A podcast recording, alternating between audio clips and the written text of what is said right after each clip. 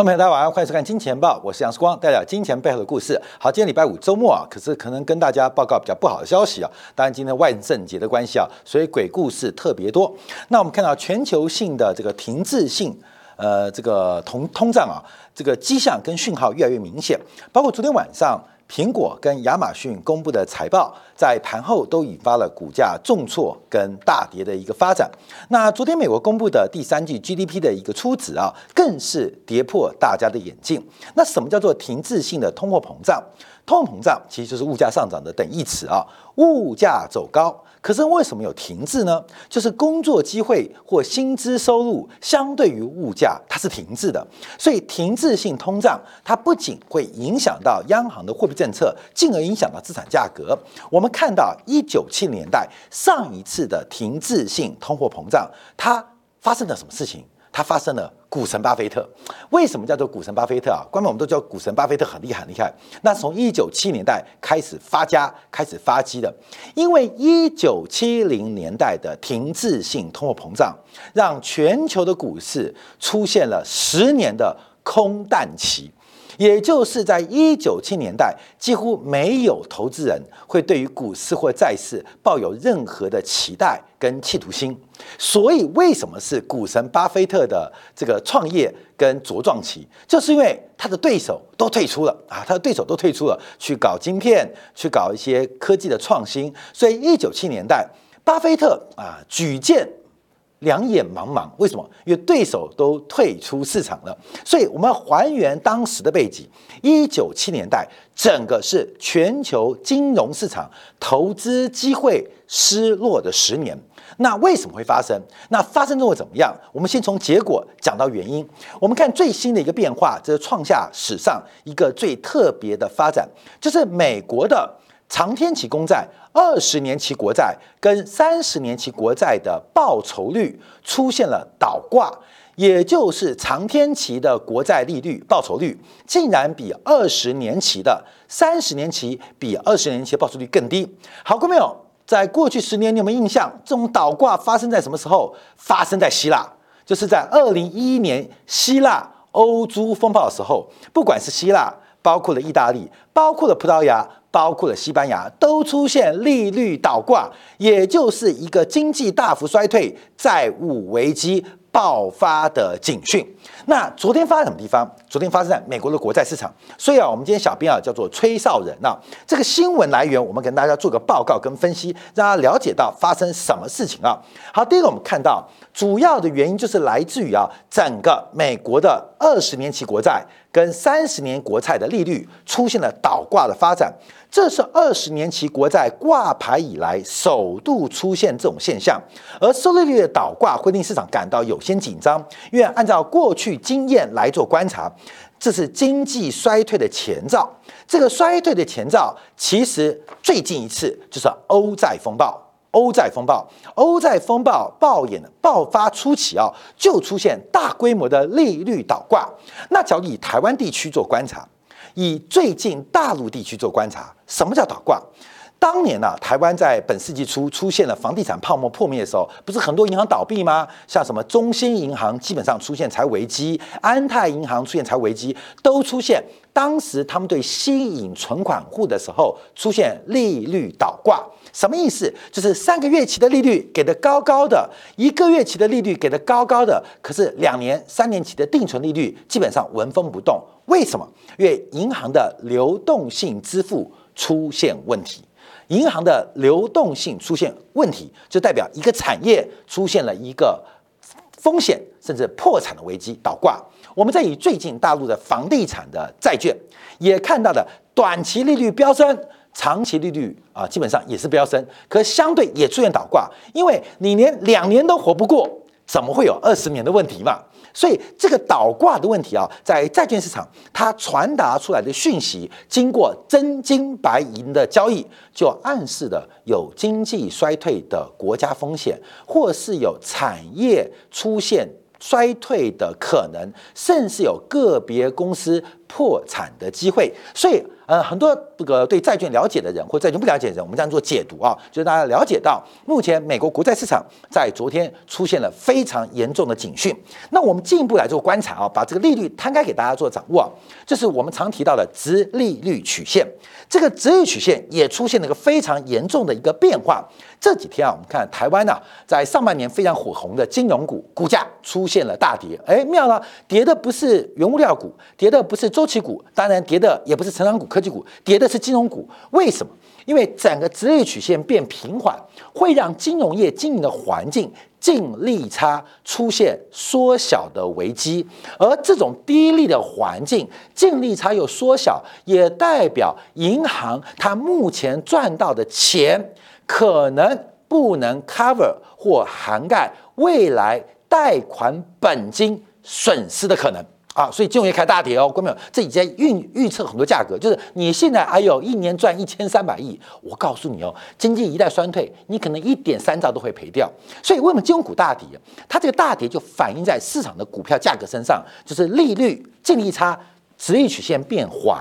那这个变缓代表净利差缩小。再次强调一遍，另外一个，在整个利率水平很低的情况之下。银行的报酬率本就不高，在百分之一、百分之二的报酬率之下，假如是要 cover 百分之三甚至百分之五的不良贷款，那金融业可能本金都会遭遇到极大的损失。所以，为什么最近几天啊，我们以台湾股市为例啊，这个金融股表现特别不佳？它在反映，它在折射一个现象，就是经济的衰退、通胀的上升，而这边会出现巨大的流动性危机，会从个别公司。到个别产业，从产业乃至于大规模的市场发展，所以我们看到昨天最新的变化就在长天期哦，二十年期跟三十年期利率出现变化，出现变化。我们看到短期的利率一定是从低往长天期越来越高做发展，可昨天二十年期的报酬率是一点九八，三十年期是一点九六，所以出现了一个倒挂的变化。好，观众朋友，我们想啊，假如你今天去银行存款，三个月百分之一。六个月百分之零点九，请问你是存三个月还是存六个月？单存三个月嘛？为什么？因为三个月百分之一，六个月年化利率零点九，你当然存三个月嘛。通常正常情况之下，可能是三个月百分之一，六个月百分之一点零五，一年百分之一点二，三年可能百分之一点三。利率曲线应该是一个正学历，随着到期日越来越长，才会出现报酬率越来越高。为什么？因为时间就是风险，人心是会变的。我们就讲爱情。我们就讲婚姻，可能对于未来一天，对于未来一周、未来一个月，你有把握，你没有风险；可位于一未来一年，你可能对你的爱情、婚姻就不敢保证。假如我们在诉求于十年、二十年、三十年的爱情跟婚姻，是不是风险更大？风险更大，就会形成了一个正斜率的贴水要求。所以我们就跟大家提到，为什么这个风险的变化会时间积累啊？时间积累，世光是个帅哥。三个月之内可以保证，但三年之内保证世光还是帅哥的几率是不是就开始变低了？三十年后世光还是个帅哥的话，那几率趋近于零。所以把世光帅不帅拿进来做金融定价，那就要需要非常大的风险贴水，这是个正学历过程。好，所以这边就出现一个变化，为什么长天期的利率会比另外一个长天期相对来讲来得低？三十年会比二十年来的低？通常这个现象，美国的。美国财政部或美国的主权信用没有二十年后的问题，光明懂意思吗？没有二十年后的问题，就是二十年就最高了，因为二十年后就没有美国了啊！光明有，我们单只是夸张形容，让你了解到这个市场的严重性。没有二十年后问题，就是你对于美国的期盼就二十年，因为三十年后利率已经比二十年低了，就代表整个债券市场投资人，不管是美国政府，不管是美国的退休金，包括了外国政府，都认为美国的国运。就再撑二十年，因为没有二十年后的事件了。你不要讨论二十年后美国，二十年后没有美国了。我这样形容是让大家了解到，像当初的欧债危机，像本世纪初台湾的银行业风暴，像最近的房地产大陆市场的泡沫破灭，都代表这个意思。你把下个月过了再说了。你不要跟我讲二零二二年计划，你今年底都过不了，哥们就反映这个现象哦。所以这个直率倒挂的现象是非常难得出现的。对于美国的金融市场，以中长天期几乎在历史上也是非常罕见的。所以这个事件引起大家非常大的恐慌。那我们再从实证为例，让大家了解到，因为啊，假如把另外一个指标，我们把极短期三个月，刚是二十年跟三十年哦，我们先把极短期的流动性，就是三个月美国国库券的利率，还有十年期国债的利率，通常一年以内我们叫券啊，一年以上代表债啊，就把十年期的。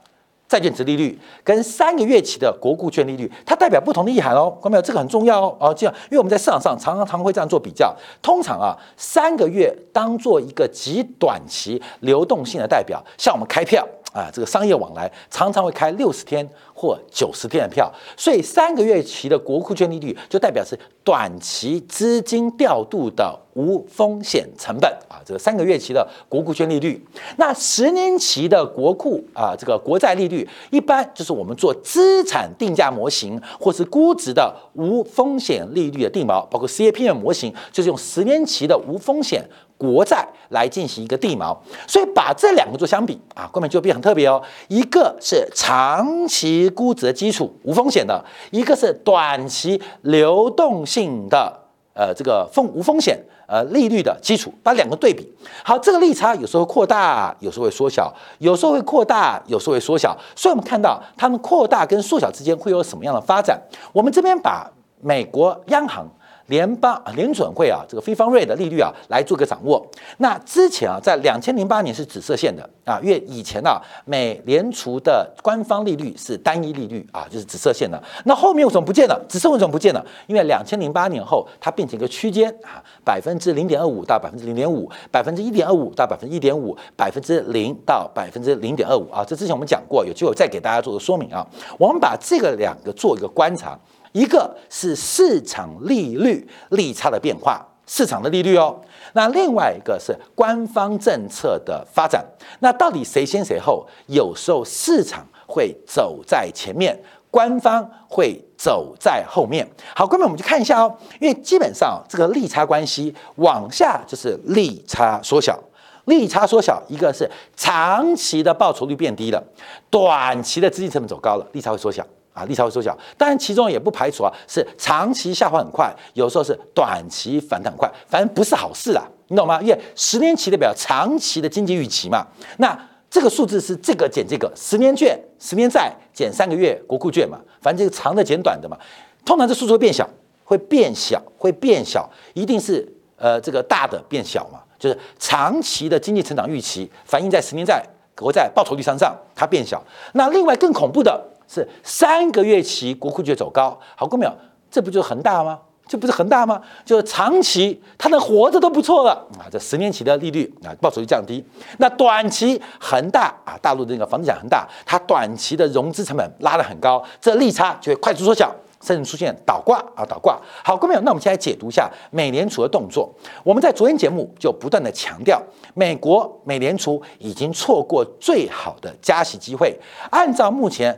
美国国债市场倒挂，还有十年期国债跟三三个月期国库券利率，美联储在下个礼拜的利率决策会议，它的正确作为不仅不是缩表，而且是应该要降息，把利率从目前零到零点二五降到负值。怎么说呢？我们从这张图表，从一九八零年代盘古开天涨到现在，你会看到很特别现象，就是第一个蓝色线代表市场的十年期国债跟三年期债券的利差，那紫色线再强调是美联储美国央行的官方利率。我们可以看到，当每一次每一次利率出现一个反转跟倒挂的时刻，是美联储降息节奏的开始。当这个利差来到顶点之后，是美联储后续升息节奏的开始。所以，美联储每一次动作，其实会被市场的交易员充分定价，甚至叫做充分预期。好，那我们看现在，因为事实上。这个目前美国十年债跟三年期的国债利率进行一个上升通道，这是过去哦，过去这半年啊，过去这一年，所以也就是美联储早就应该要加息了。美联储早就应该要加息了啊！按照过去经验，可是美联储在等什么？因为按照过去经验，美联储可以让子弹飞久一点啊！像这一波，你看嘛，这个啊，不断不断的啊，这个利率啊，不断不断的变化，我们再开始做加息，等到高峰再加息。可事实上，等不到高峰。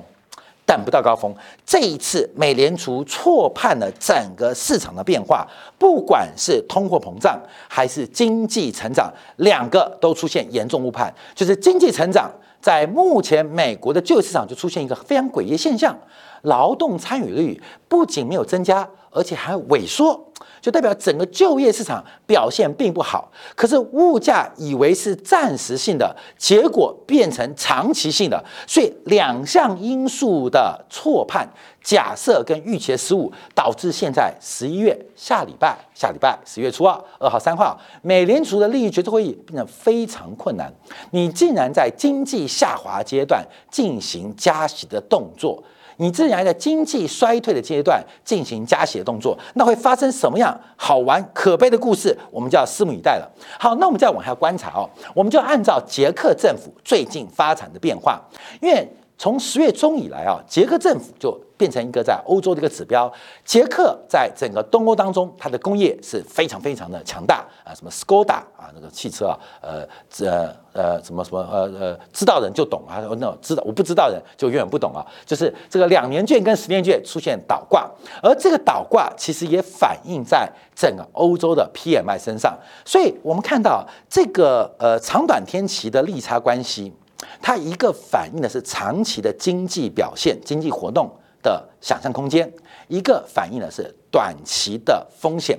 我们再往下看啊，就昨天美国公布啊，这个先看这个这个滞胀跟 GDP 的关系啊，因为从目前啊，从消费者物价的年增率跟 GDP 的关系，其实已经很明显，美国即将进入近五十年来首度的停滞性的。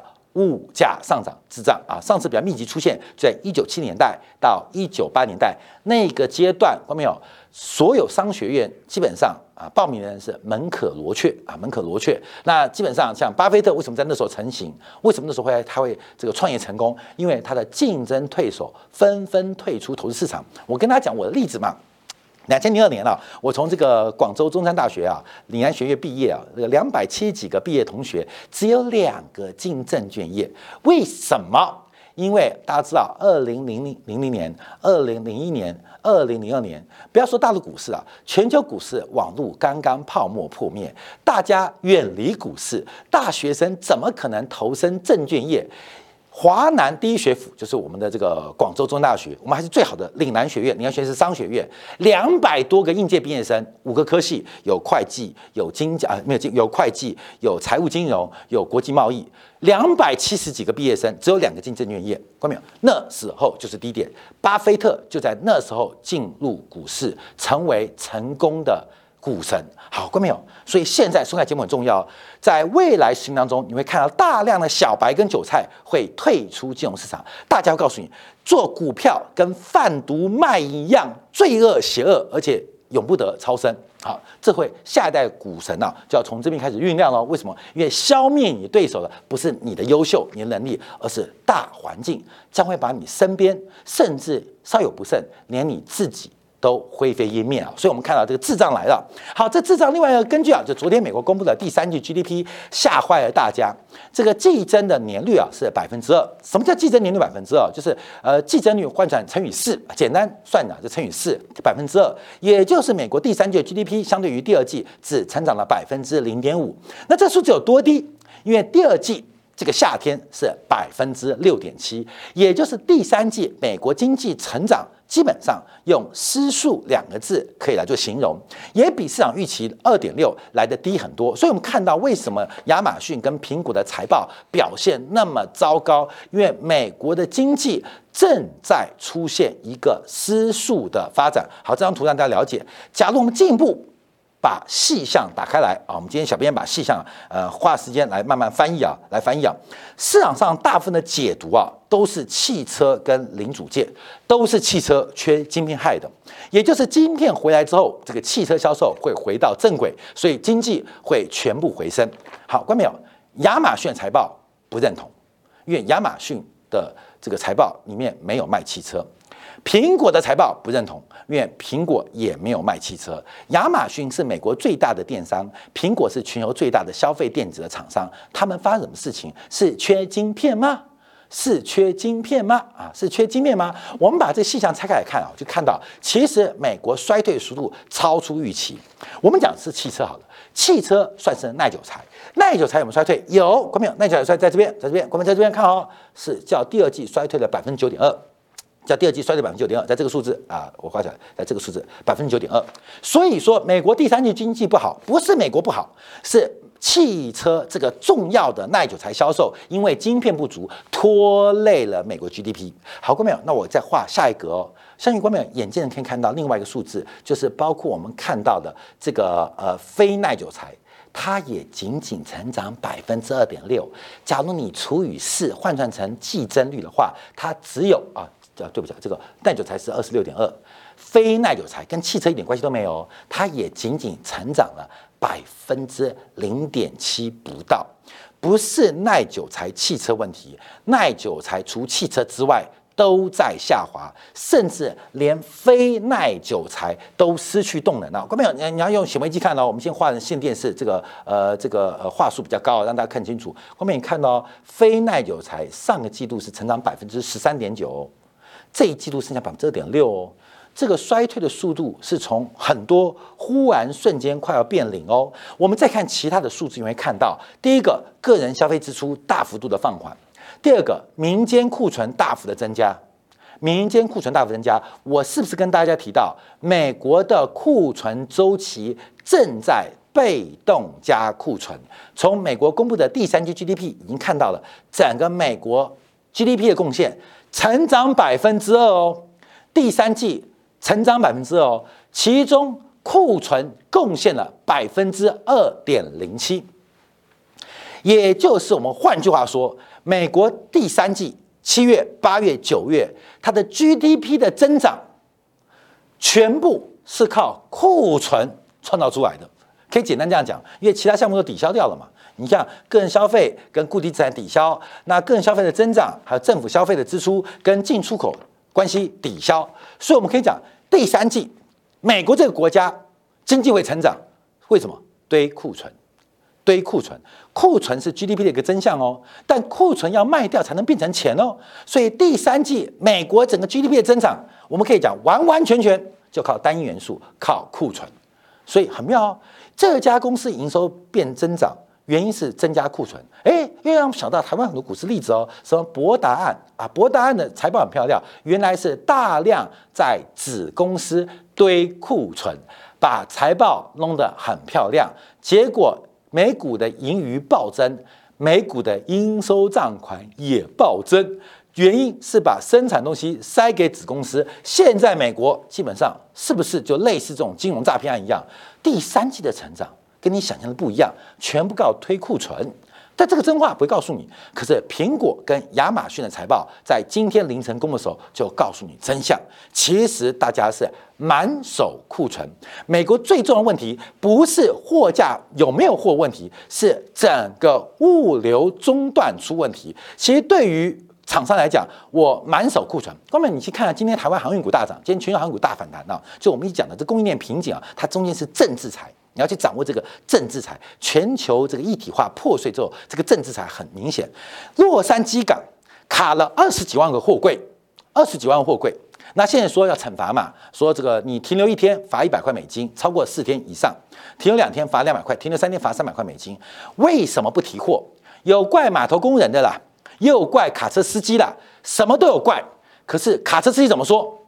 卡车司机说，因为我从港铺提完货之后。